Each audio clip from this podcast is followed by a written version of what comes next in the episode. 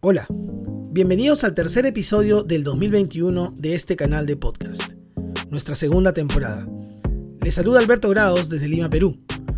Hoy hablaremos sobre un tema muy interesante, 5 mitos sobre el aprendizaje invertido. El aprendizaje invertido o flip learning es un enfoque pedagógico con base en el constructivismo que se nutre de corrientes pedagógicas contemporáneas como la pedagogía activa, para ofrecer un modelo en el que el estudiante se convierte en protagonista de su propio aprendizaje bajo el acompañamiento cercano de su maestro o maestra. Como diría Eric Masur, físico y educador de la Universidad de Harvard, el problema con el aprendizaje invertido es que existen casi tantas versiones de este como profesores aplicándolo. Y es que parece ser un modelo sencillo que no requiere de mucha formación. Esto anima a muchos docentes que han leído sobre el tema a tratar de llevarlo al aula animados por las historias de éxito y las sugerencias de diversos autores. La consecuencia casi nunca sale bien, porque solo se llevan retazos. Como diría Daniel Jones en su libro sobre aprendizaje invertido 3.0 y aprendizaje basado en proyectos, que aprovecho en recomendar, lo pueden adquirir por Amazon, es como si un médico se aventurara a operar al corazón con una nueva técnica inmediatamente después de haber leído un artículo breve sobre dicha técnica. La pregunta es, ¿es eso suficiente? Como cualquier metodología, enfoque, modelo o estrategia pedagógica, es indispensable formación y realizar pruebas. Hacer pilotos para validar los resultados de la innovación es importante y el aprendizaje invertido no es la excepción. Es justo ese el motivo por el que decidí realizar este episodio. Bueno, entremos en materia. Mito número 1. Se trata de mandar videos a casa y hacer las tareas en clase. Una de las creencias más comunes sobre el aprendizaje invertido es justo esta. Es muy importante comprender que en el aprendizaje invertido no se propone invertir momentos de una sesión. Tampoco se trata de trasladar las actividades de la escuela a la casa o viceversa. No se trata de darle vuelta a la estructura o dinámica de una sesión de clase tradicional. En el aprendizaje invertido, en su última versión, la 3.0, según sus autores, se habla de espacio individual y espacio grupal. Y lo que se propone es invertir lo que se realiza en estos espacios. En el aprendizaje invertido se propone que las habilidades de pensamiento de orden inferior, tales como recordar o comprender, según la taxonomía de Bloom revisada por Anderson, vayan al espacio individual, es decir, el alumno las realiza solo. Y las habilidades de pensamiento de orden superior, tales como aplicar, analizar, evaluar o crear, vayan al espacio grupal, es decir, se realice en equipo con acompañamiento cercano de su maestro. La clave es pensar en espacio individual y espacio grupal, sin importar cómo o dónde se desarrollen. Como dice mi buen amigo el doctor Raúl Santiago, en el aprendizaje invertido, el profesor está con sus alumnos cuando sus alumnos realmente lo necesitan. Esta mirada le da al aprendizaje invertido la posibilidad de ser aplicado en diversos escenarios de aprendizaje. Mito número 2. No se puede hacer aprendizaje invertido a distancia. Bueno, esto está muy ligado a lo anterior. Si el aprendizaje invertido no depende del lugar, si se diseña bien, se puede aplicar a distancia. Eso sí, requiere de un trabajo cuidadoso para motivar a los estudiantes en cada actividad y lograr los aprendizajes propuestos. Ahora, a pesar de que es bueno tener una estructura para aplicarlo, ninguna secuencia didáctica debe ser completamente rígida, mucho menos en estas circunstancias. La adaptabilidad del aprendizaje invertido depende de qué quiero enseñar, con qué recursos cuento o cuáles son las características de mi comunidad educativa. Contextualizar y ser empáticos es fundamental en cualquier propuesta de aprendizaje activo.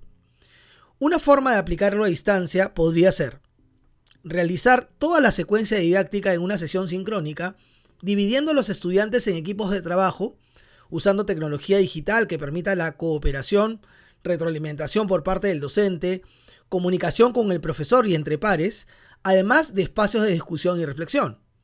Ahora, si se cuenta con menos tiempo, puede desarrollarse las actividades destinadas al espacio individual de forma asincrónica y las destinadas al espacio grupal de forma sincrónica.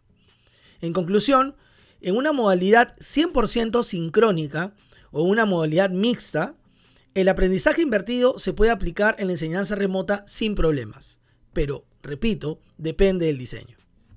Mito número 3. Los alumnos aprenden solos, con videos la labor del maestro ya no es tan importante. Como dice John Berman, uno de los creadores del modelo, si un maestro puede ser reemplazado por un video, que así sea.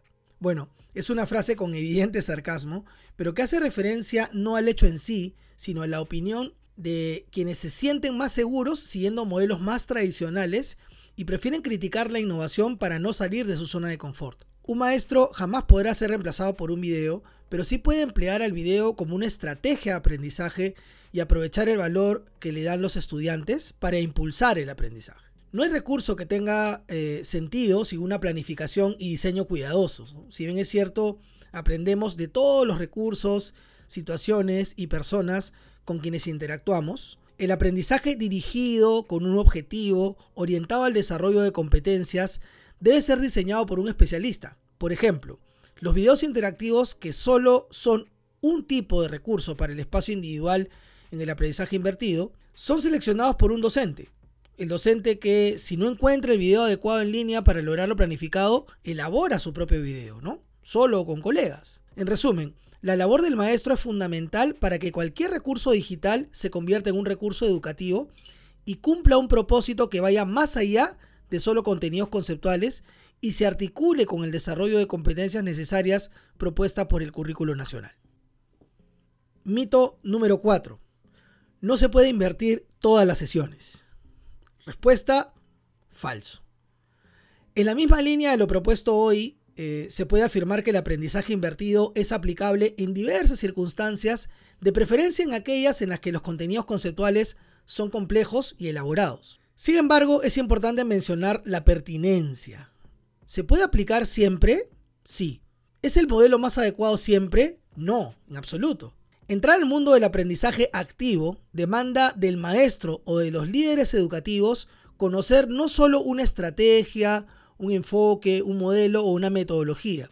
Es indispensable incrementar la lista para poder elegir según la pertinencia. Por ejemplo, si un docente encuentra que sus estudiantes tienen serias dificultades para aprender a realizar la división sintética de polinomios en matemática, probablemente elija el aprendizaje invertido para superar esa dificultad de forma activa, haciéndolos participar. Pero si un docente necesita impulsar la creatividad porque considera que no se ha logrado desarrollar de forma adecuada quizá le convenga elegir desarrollar algún proyecto empleando Design Thinking. La pertinencia educativa está relacionada con elegir lo mejor de lo que se conoce, y es eso justamente lo que se debe hacer con el aprendizaje activo. El aprendizaje invertido es un enfoque potente, aplicable en muchas circunstancias, pero no el más apropiado en todas ellas. Mito número 5. Con el aprendizaje invertido se aprende menos. Este mito está muy relacionado con aquello que les comentaba al inicio sobre las palabras de Eric Masur.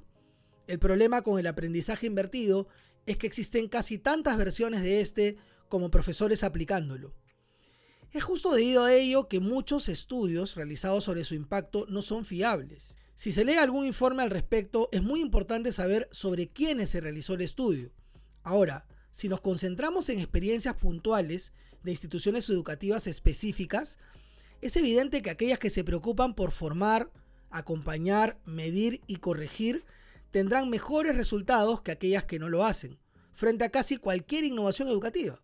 Me ha tocado ver cómo algunas instituciones educativas han brindado a sus docentes algunas horas de formación en aprendizaje invertido, por ejemplo, y les exigen aplicarlo en todas o casi todas sus sesiones solo por el hecho de que a alguien le pareció una buena idea. Ese alguien en muchas ocasiones es una persona desconectada de las aulas desde hace muchos años. Aquí quisiera sumar la crítica sobre lo que ocurre en muchos países de nuestra región.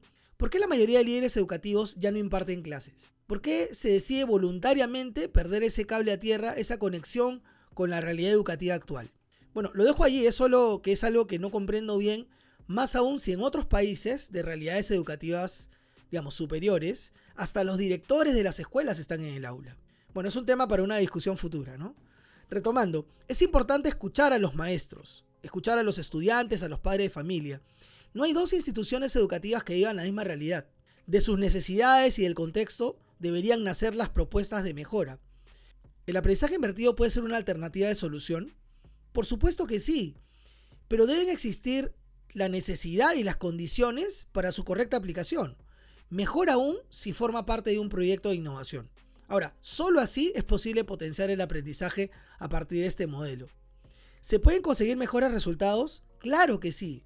Eso lo digo con conocimiento de causa, no solo por las instituciones educativas a las que he tenido el privilegio de acompañar, sino por mi experiencia personal de enseñar tres años matemática a nivel escolar empleando principalmente el aprendizaje invertido como enfoque.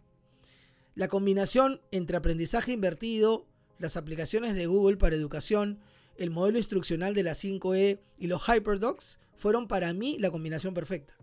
Les invito a buscar en redes sociales a Raúl Santiago o a Jonathan Berman si desean conocer sobre trabajos de investigación relacionados al impacto del aprendizaje invertido en la educación básica regular o universitaria. Espero que después de esta breve revisión sobre los 5 mitos más comunes sobre el aprendizaje invertido les anime a llevarlo al aula, más aún considerando la situación actual que demanda de nosotros innovación. Si quieres saber más sobre innovación educativa, metodologías activas o uso pedagógico de las TIC, puedes suscribirte a mi página web albertogrados.org. No olvides que puedes seguir este podcast y descargar los episodios en Anchor, Spotify, Google Podcast, Apple Podcast, entre otras plataformas digitales. Soy Alberto Grados desde Lima, Perú. Hasta el próximo lunes.